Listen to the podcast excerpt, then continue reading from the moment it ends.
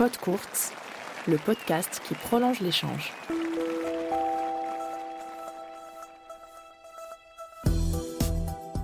Bonjour, c'est Valentin Hénin. Avec mon acolyte Raphaël Iberg, on vous propose une rencontre avec l'humoriste suisse Thomas Wiesel. Grand fan de sport, il nous parle notamment de sa relation avec les médias et les parallèles que l'on peut tirer avec le monde sportif. Nous sommes allés le rencontrer à Lausanne, juste avant la période de Noël. Ce podcast est une collaboration entre cartonrouge.ch, le site web satirique sportif suisse, et le magazine Cours, la revue qui prolonge l'échange, dont vous pouvez également retrouver le contenu en ligne à l'adresse cours.club. Thomas Wiesel, la tête du sport. Bienvenue dans Podcours. Salut Thomas. Salut Raphaël, salut Valentin. Tout d'abord, merci de nous accueillir dans tes locaux ici à Lausanne. C'est bien, tu places déjà que j'ai des locaux, donc ça, ça pose son âme, c'est bien. Non, avec plaisir, merci de vous être déplacé. Alors ton dernier spectacle euh, que tu ne peux pas tellement euh, jouer ces derniers temps s'appelle Ça va. Alors je vais commencer par poser la question euh, qui fâche. En cette fin d'année 2020, est-ce que c'est toujours la réponse que tu donnes à ceux qui prennent de tes nouvelles? Oui, globalement oui. Il y a des jours où ça va moins bien. je crois que ces jours-là, je réponds pas. Et j'attends que ça aille mieux pour donner des bonnes nouvelles. Ouais, il y, a des, y a des jours avec, il y, a des, y a des jours sans. Le, le rythme a été pas mal perturbé. Les artistes de, de scène, on a l'habitude d'être rythmé par les spectacles et puis de faire un peu d'autres trucs en dehors. Bah là, il n'y avait plus du tout les spectacles, donc il n'y a que des autres trucs. Donc c'est un peu particulier comme fin d'année. Il y a l'incertitude de ne pas savoir euh, quand ça va rouvrir. Je sais qu'en France, ils avaient rouvert les théâtres, annoncé la réouverture des théâtres, puis la refermeture. Donc j'avais des dates en France. J'y ai jamais vraiment cru, moi. Donc ça m'a évité les montagnes russes émotionnelles. En Suisse aussi, ils avaient fait pareil, mais ils avaient annoncé qu'on ne pouvait pas mettre plus de 50 personnes dans une salle. Donc euh, financièrement, ça, ça, ça vaut pas trop, trop la peine. Donc là, euh, ouais, jusqu'à mars, je sais que je pourrais pas trop faire de spectacle, mais du coup, je fais, je fais d'autres choses, je m'occupe, j'apprends la patience. J'avais dit que j'apprenais l'allemand en 4 deuxième vague, ça j'avoue que j'ai pas fait, mais je fais d'autres choses. Tu as été très présent sur les réseaux sociaux en 2020, notamment en faisant des mèmes sur l'actualité. Est-ce que tu penses que c'est une activité que tu vas continuer après la crise? Ouais, peut-être. Peut-être. Euh, c'est vrai que pour l'instant, les mêmes sont surtout autour du coronavirus, donc il faudra peut-être trouver d'autres sujets. Et ce sera pas de refus, parce que là, j'avoue que des fois, essayer de se renouveler pour la 150e fois sur le même thème, surtout que les conférences de presse maintenant, où euh, j'en ai comparé certaines du printemps et de l'automne, c'est les mêmes phrases, et puis à chaque fois, nous, on doit faire des blagues différentes. Donc c'est ça commence à être un peu un, exercice de style. Donc oui, des mêmes sur d'autres thèmes, pourquoi pas. Euh, pour l'instant, j'ai de la peine à dire de quoi on pourrait parler parce que j'ai l'impression que ça a bouffé tous les autres sujets. Mais euh, je me réjouis qu'on parle d'autre chose. Et peut-être de sport. Parce que c'est un truc qui m'a beaucoup manqué cette année, je pense, comme vous. C'est ça faisait une bonne partie de mes loisirs. C'était regarder du sport à la télé, aller voir du sport en live. Et puis, du coup, il n'y avait plus rien. Alors justement, on va en parler tout de suite après du, sport, mais je voulais juste rebondir sur euh, les réseaux sociaux et puis les, commentaires que tu reçois. Alors on a été faire une petite euh, recherche. Euh, alors apparemment, tu as 58 500 followers sur Twitter, 107 000 sur Instagram, et puis 220 000 sur Facebook, où tu es d'ailleurs listé comme stand de hot dog. Oui.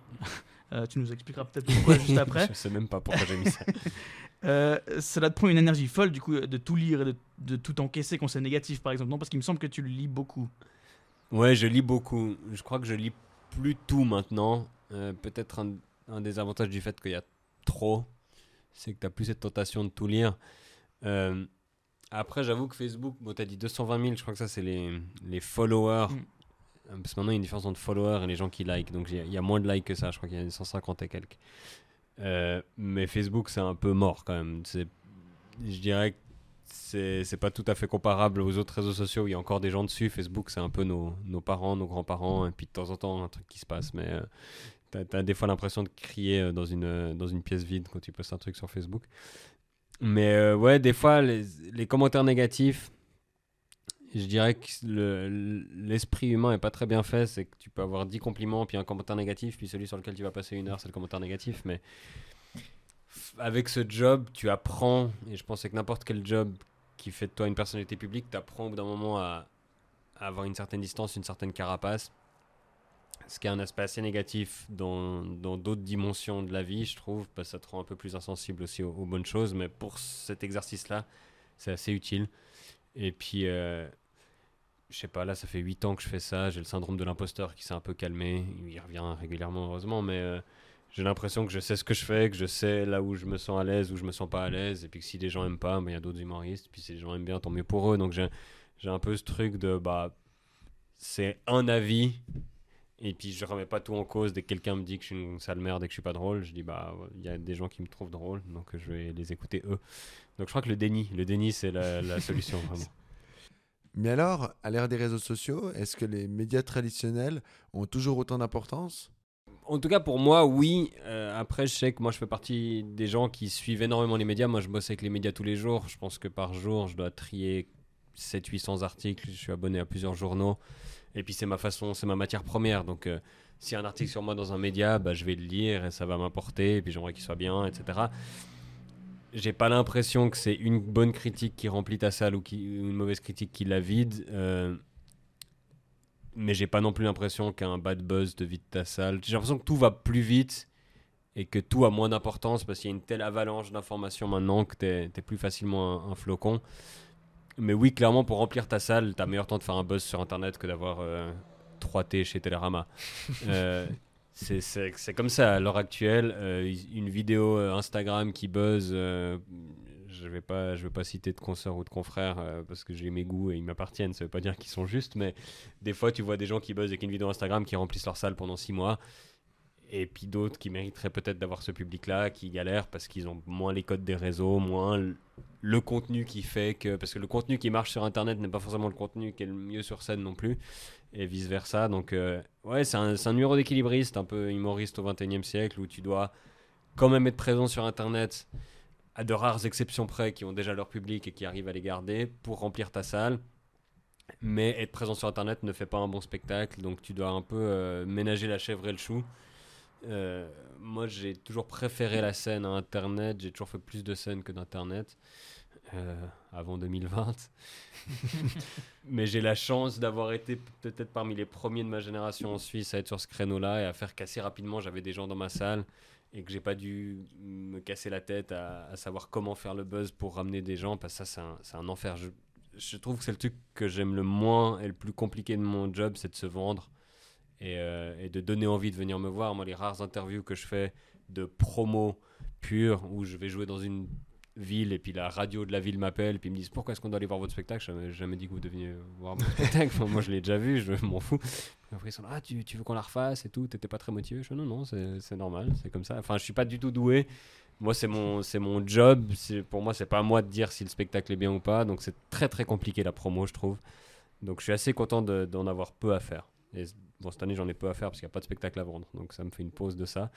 C'est pas ce qui me manque le plus mais euh, ouais c'est très très délicat je trouve Alors on a déjà pas mal parlé, hein, on sait que tu suis beaucoup beaucoup l'actualité, notamment politique, locale, nationale, internationale, Euh, mais évidemment tu suis beaucoup le sport. ouais Euh, non, et tu suis donc le basket, le football et le hockey surtout, c'est ça? Ouh, le- ouais, alors basket, ok, euh, foot, déjà dans basket, tu peux rajouter basket universitaire. foot, tu peux rajouter football américain et football universitaire. Euh, non, grand désarroi euh, de ma copine en ce moment et de mes proches en général, je suis beaucoup trop de sport. ouais. Euh, je suis évidemment aussi le, le tennis, comme tout bon Suisse qui se, qui se respecte, l'athlétisme, euh, la boxe, qu'est-ce que je regarde? Je- on en parlait avant avec Valentin, je regarde la lutte suisse quand ça passe à la télé. Moi, en fait, dès qu'il y a un enjeu un peu sportif, un gagnant à la fin, des points qui se comptent, je suis in. Quoi. Je, à, t'arrives à me convaincre. Euh, des fois, je passe des heures à faire des recherches sur Internet sur des sports que je connaissais pas du tout pour savoir exactement euh, ce qui se passe, quelles sont les règles, euh, qui est les meilleurs, machin. Je sais pas, j'ai un truc, j'ai une fascination pour le sport. euh, je suis du reste assez mauvais pour en faire moi, mais euh, tous les sports, je les regarde. Et du coup tu nous disais juste avant, hors antenne, que tu fais partie des gens qui sont assez frustrés de ne plus pouvoir aller au stade, hein, tu faisais ça souvent avant. Ouais, bah, à Lausanne, on a quand même pas mal de chance avec un club en première division du championnat de hockey, un club en première division du championnat de foot. Euh, on avait aussi un club de basket qui m'est arrivé d'aller voir. Ils, sont descendus d'une division avec la crise. Mais ouais, on a une offre sportive qui est quand même euh, assez, euh, assez intéressante. On a régulièrement des événements plutôt cool.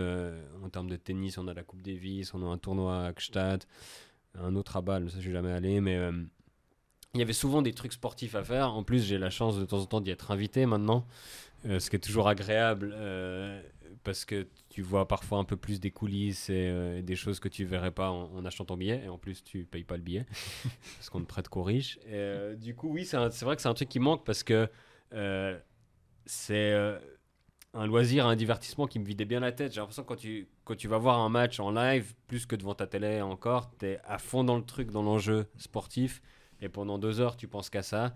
Et, et moi, j'ai le défaut vraiment d'être, de bosser un peu trop. Et puis même quand je bosse pas, d'avoir toujours un peu mon travail en arrière-pensée et de traîner ça avec moi. Et le sport, quand j'en fais et quand j'en regarde, ça me fait vider la tête et c'est très agréable. Donc oui, ça me manque. Et justement, on se disait au sein de la rédaction de, de Magazine, mais aussi euh, au sein de celle de cartonrouge.ch, on disait, on disait qu'on avait une impression que les gens, à cause du fait qu'on peut plus aller au stade, qu'on peut plus vivre ces événements, ils avaient peut-être une tendance à moins s'intéresser au sport et en avoir peut-être un peu marre. Est-ce que tu sens ça aussi? Bah, On le suit un peu plus à distance. Euh, un match à huis clos à regarder, c'est quand même moins fun. Il n'y a pas l'ambiance, même si parfois il la rajoute artificiellement, ce qui est tout un autre débat. Euh, oui, j'ai l'impression que on, arrive moins à s'impliquer, on a moins le truc de regarder quand il y a les matchs, de regarder quand tu peux y aller. Tu sais que tu peux pas y aller de toute façon, donc tu vas moins regarder le calendrier, donc forcément tu vas moins t'intéresser aux résultats ensuite. Je suis assez d'accord avec toi, j'ai l'impression de, suivre un peu plus à distance euh, je garde un œil sur le Lausanne Hockey Club, le Lausanne Sport, mais euh, ça m'est moins arrivé de me connecter pour le regarder en direct que, que, certaines autres années où les fois où je pouvais pas aller au stade, j'étais euh, du mieux que je pouvais, même parfois sur scène, en descendant de scène, regarder le score directement. Là, il y, a un, peu plus de distance qui se crée et, je pense que les sportifs le ressentent. Quoi. Déjà, de ne pas avoir les, les, fans dans le stade, ça doit être dur et de ne pas avoir euh, les fans qui les suivent autant, ça doit être d'autant plus compliqué. Hein. Oui, avec des fois le rattrapage, on a même des fois des matchs tous les deux, trois jours, donc il y a moins ce rendez-vous. Typiquement, on se prend le, le football, il y a moins ce rendez-vous du week-end où euh, ah bah, on va regarder quand c'est d'un coup, là, le Lausanne Sport va jouer un jeudi, un mercredi, on, avec Enfin, il y a des fois des matchs qui se rattrapent et du coup on a moins ce rendez-vous. Pareil, je pense avec le tennis, le fait que d'un coup il y a eu Roland Garros après, euh, après l'US Open, le fait d'avoir pas ce rendez-vous en mai où euh, on, voit des gens aussi jouer dans, dans, les différents clubs de la ville, il y a un peu cet esprit autour de tout le monde joue sur terre battue à ce moment-là, puis il y a le Roland Garros à la télé. Enfin, en tout cas, moi je sais que pendant longtemps c'était un, un, peu un rendez-vous et puis. Euh, je pense que ça, ça, change aussi. Quoi. Bah, dès qu'on bouscule les habitudes, on est, on est moins à l'aise, on est moins dans notre zone de confort. Je pense que tout ça y a participé. C'est vrai que Roland Garros, je pense que j'ai jamais aussi peu suivi que cette année. Bon, le fait qu'il n'y ait aucun Suisse euh, n'a pas aidé. On a quand même cette tendance un peu patriotique. En tout cas, moi, il y a beaucoup de joueurs de tennis que j'aime bien, mais je regarde quand même plus quand c'est les Suisses. Euh, Ouais, c'est assez bizarre euh, sportivement cette année. Je me souviens que moi, moi je regarde beaucoup la NBA j'étais tout excité avec mes potes qui regardent le basket quand la, la bulle a pu avoir lieu parce que c'était vraiment une période, euh, je sais plus exactement quand ça a commencé, mais c'était fin mai, début juin, quelque chose comme ça, où il y avait rien. Euh, à la limite, ça avait peut-être un tout petit peu repris dans les stades européens euh, en Allemagne. la Champions League n'avait pas encore repris. Donc il y avait un truc un peu genre, ils arrivent à refaire du sport, on est méga excités. Et puis là, la saison de NBA va reprendre euh, dans trois jours, je crois. Puis je suis pas prêt du tout. Enfin, il y a un truc un peu de. Il y a tellement de choses auxquelles penser au, quotidien que le sport euh, a pris peut-être un peu moins de place, notamment parce qu'énormément de trucs ont été annulés et puis déplacés, chamboulés. Euh, et puis que les résultats font moins de sens aussi. Le, le, Covid a tellement bousculé les préparations, les calendriers, les machins. Il y a plus de surprises, tu arrives moins à t'y retrouver. Je regarde beaucoup de championnats d'Angleterre de football. Des fois, tu as des clubs de haut de tableau qui se prennent des 7-2. Tu comprends pas ce qui se passe. Enfin, il y a un truc, euh, le, sport cette année est tellement bizarre que c'est plus difficile de s'accrocher. Et puis, euh, justement, tu parlais de, que tu suivais beaucoup de sports, notamment le tennis. Est-ce qu'il y a d'autres sports de raquettes en particulier que tu suis? Alors, ils sont évidemment moins populaires, en tout cas ici en, Suisse, puis je dirais même en Europe. Euh, voilà, mais est-ce qu'il t'est arrivé de suivre des matchs de tennis de table, de badminton, de squash je pense les seuls moments où j'ai suivi euh, d'autres sports de raquettes, c'est les JO. Euh, parce que bêtement, c'est les seuls moments où ils passent à la télé et que tu vas tomber dessus, sinon il faut aller les chercher. Euh, ça m'est arrivé de regarder du badminton aux JO, je trouve ça assez spectaculaire. mais vraiment en tant que spectateur profane qui n'y connaît rien, donc je pense que tu te lasses un peu plus vite quand tu n'as pas les, les, notions. Et puis pareil pour le ping-pong, tu tombes souvent sur les vidéos de highlights qui sont assez impressionnantes et qui sont cool. Euh, mais de, de prendre rendez-vous avec une compétition, de me dire je vais regarder telle ou telle compétition, ça ça m'arrive pas. D'autant que c'est un sport où on est nul dans notre pays, donc il y a rarement de, couverture médiatique euh, avec tel joueur qui pourrait aller loin. Euh, je sais pas quelle est la meilleure performance suisse en, en ping-pong, mais je sais même pas C'est si pas, c'est pas hyper euh, glorieux. Ouais, c'est pas le sport où on excelle. En, badminton, on a eu une ou deux fois des gens qui étaient Ouais. déjà plus niveau mondial. Oui, il y en a une qui, était, qui avait fait les JO. Là, en, en- pour le tennis de table, on espère qu'il y en a une qui va faire les prochains JO en 2021, mais rien n'est sûr. Donc c'est clair que on l'attend beaucoup moins euh, en finale, alors que Federer ou Wawrinka, on a beaucoup plus l'habitude. Je bon, pense malheureusement, peut-être qu'après euh, après ces deux que tu viens de citer, euh, le tennis suisse va retrouver le, le- le niveau des autres sports de raquette, on, on l'espère pas. Mais en ping-pong, il y a un humoriste qui était un pongiste de bon niveau, Bruno Pecky à, à Genève. Donc on se fout souvent de sa gueule comme étant le pongiste, mais euh, je crois qu'il a dû jouer jusqu'à... Ouais, il est très jeune, donc maintenant il a 20 ans, il a dû jouer jusqu'à 16 ans. Mais euh, non, c'est pas, pas des domaines que je connais aussi bien, mais j'ai des potes qui récemment se sont mis au, squash. J'ai l'impression que c'est un peu le sport de trentenaire euh, que tu fais un peu comme ça. Badminton, j'en ai qui jouent. Je suis allé jouer aussi récemment euh, bah, à Malais, à côté de la patinoire. Et puis j'ai fait une fois du padel, qui est censé être le truc qui va faire jouer au tennis les gens qui savent pas jouer au tennis comme moi. Et c'était assez marrant, j'avoue. Euh, c'était en Suède une fois, donc euh, je sais qu'il y, a- il y a il y a aussi à Lausanne maintenant. hein, ils ont... Ouais, ouais, il y a plusieurs. euh, Mm. Ça se développe énormément parce qu'il y a aussi une histoire de coût, parce qu'ils ont remarqué qu'à la place de deux terrains de tennis, ils peuvent mettre trois terrains de padel Ah, et au même Et prix. ça en Suisse, ça nous parle. Tout à fait. la rentabilité. Donc ouais, peut-être que, que je vais faire un peu plus ça. Moi, c'est vrai que les seuls sports que j'arrive à pratiquer vraiment, c'est le basket euh, principalement, et puis un peu de conditions physiques. Mais euh, pourquoi pas euh, le paddle, ça m'avait ça m'avait bien plu. Et moi, comme j'ai joué au tennis très très peu, d'aller jouer avec mes potes, c'est pas du tout intéressant pour eux parce que j'ai même pas un niveau euh, suffisant pour faire des échanges et que ce soit euh, divertissant. Donc peut-être que le paddle, c'est un, un bon compromis. c'est l'autre avantage au-delà de financier, c'est qu'effectivement, ouais, c'est un sport qui est plus accessible, on peut, qui est moins physique, etc. On peut plus facilement, euh, voilà, on est deux contre deux, donc il y a moins de, un peu moins de précision que ce sport ingrat qu'est le tennis où, où à tout niveau, on, est, on a très très envie de casser nos raquettes. Oui, comme dirait Jules Simon, ça rend fou, hein, paraît-il, selon son dernier livre. Mais oui, effectivement, la dimension ludique de- du, du padel, c'est quand même ça le, le grand, av- grand avantage. Euh, pour revenir au tennis, euh, on, on va devoir euh, parler de, de Federer, évidemment. Ouais. hein, c'est le sujet incontournable. On a attendu très très longtemps, mais on va en parler.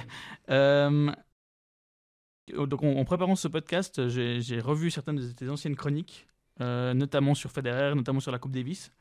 Il me semble d'ailleurs que ta dernière chronique euh, parisienne était pour se moquer de leur victoire contre les Belges en, en finale de Coupe Davis.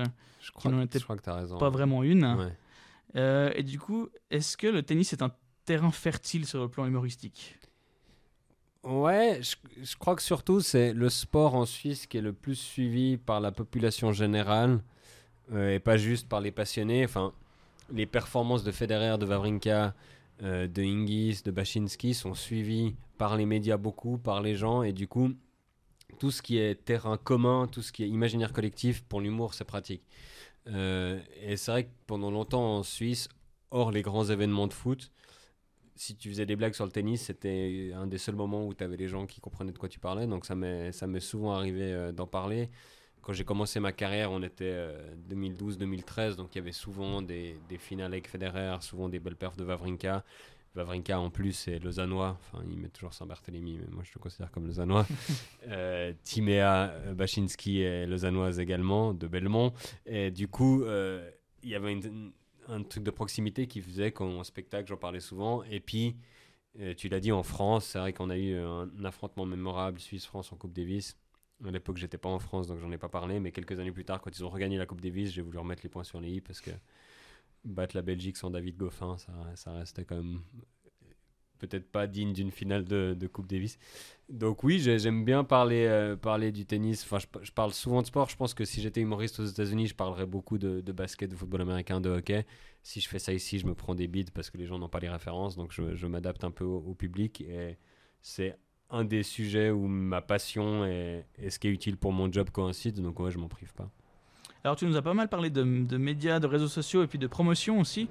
Euh, Est-ce que tu penses que dans la promotion du sport, et notamment celle du tennis, euh, le futur passe également beaucoup par les réseaux sociaux? On a vu dans le premier, durant le premier confinement, on a vu les Stan Perro sur Instagram. Euh, je sais pas si tu sais que Gaël Monfils a une chaîne Twitch. Maintenant, il fait des émissions de plus de 2h30. Je ne Euh, Est-ce que c'est bon pour le. bah, c'est peut-être pas une bonne chose de le savoir, hein, mais est-ce que c'est bon pour le sport Est-ce que c'est bon pour le tennis de, de- de partir sur les réseaux sociaux? Moi, j'ai l'impression que oui, euh, le tennis a la chance d'avoir des, des joueurs et des joueuses qui sont euh, charismatiques. Euh, déjà, c'est un sport où il n'y a pas d'équipement, contrairement au hockey, au football américain, où ça cache les visages. Donc, on les voit, on, se rec- on les reconnaît, ils, ils sont expressifs, etc. Et du coup, je pense que capitaliser à mort là-dessus, ce serait malin pour eux. Surtout que là, il va y avoir quand même un- une grosse transition dans le tennis masculin avec les, les trois gros qui vont au bout d'un moment finir quand même par arrêter. Euh, les deux viennent ensuite que sont Wawrinka et Murray aussi. Donc il va y avoir vraiment un gouffre à combler. Et puis je pense que plein de personnalités intéressantes qu'on connaît mieux via les réseaux, euh, c'est une des solutions parce qu'il y a pour moi personne qui se dégage au niveau du jeu et au niveau de l'aspect purement tennistique pour remplir ce gouffre. Mais euh, il y a peut-être une place à prendre. Je sais que Tsitsipas est très présent, il a un vlog, il est, il est très bon là-dedans. Euh, Kyrgios, pour moi, est fantastique sur les réseaux sociaux. Euh, J'adore aussi ce qu'il fait sur les terrains. Je sais que c'est un sujet qui divise beaucoup la planète tennis. Moi, je, je suis team pro Kyrgios. Mais pour moi, ces personnalités-là peuvent apporter beaucoup de choses euh, que Federer et Nadal, en tout cas, n'apportaient pas, qui sont très polissés, assez frileux avec les médias, qui montrent jamais vraiment euh, autre chose que ce qu'ils choisissent de montrer. Enfin, il y a un truc un peu très, très contrôlé, très lisse, assez frustrant euh, de ne pas vraiment les connaître et, savoir euh, quelle est leur vie. Djokovic, je pense, c'est encore plus compliqué parce qu'il montre peut-être l'inverse de ce qu'il est réellement. Enfin, après, c'est un Suisse qui parle, donc c'est forcément un peu subjectif, mais euh, j'ai l'impression que pour ces trois-là, ils ont plus joué avec l'image des médias, utilisé les médias à leur escient que vraiment dévoiler qui ils étaient réellement. Je pense que mon fils est un bon exemple de quelqu'un qui a jamais été, euh, qui a jamais eu de filtre, qui a, toujours été lui-même. Et euh, ça lui a joué des tours peut-être un peu, mais c'est quelqu'un d'attachant euh, comme ça. Donc oui, je pense que les réseaux sociaux et, bêtement juste, je crois que l'ATP a un peu changé de, de politique sur les réseaux sociaux. Où pendant longtemps, ils ont censuré les gens qui postaient des extraits de tennis, qui postaient des gifs et des trucs comme ça. Et tandis que maintenant, ils laissent un peu parce qu'ils ont compris. euh, je pense que c'est la NBA qui a compris ça en premier, que plus on parlait de leur sport, même si ça leur rapportait pas directement du fric sur le tweet en question, ça allait ramener du monde et ensuite ça allait leur, leur bénéficier. Donc je pense que le tennis a la chance d'être un sport spectaculaire qui se prête assez bien aux 15 secondes d'attention qu'on peut avoir sur les réseaux sociaux. Euh, quand on voit le coup de l'année, on va s'arrêter pour attendre de voir ce qui se- pour, voir jusqu'au bout. Donc euh, oui, pour moi, ils ont beaucoup à, gagner là-dedans et à attirer des nouveaux fans qui ensuite, une fois qu'ils ont vu ça, vont peut-être avoir envie de regarder un match en entier. Euh, donc, ils à mon avis, le tennis a, beaucoup à gagner de, cette nouvelle euh, attention. Et puis, c'est toujours assez marrant, je trouve, pendant que tu regardes un match, d'être aussi sur les réseaux, de regarder un peu ce qui se passe, de regarder les points des autres matchs. Le, fait que les tournois de tennis, il y a plein de matchs en même temps, c'est un truc qui se prête assez bien euh, à notre économie de l'attention actuelle où euh, tu peux avoir plein de trucs qui se passent sur des cordes différents à la fois. Donc oui, pour moi, le, futur du tennis est là-dedans et c'est pas un, des sports pour lesquels je suis le plus inquiet avec le virage qu'on est en train de prendre. Jeu, set et match. C'était Pod Courte, le podcast qui prolonge l'échange.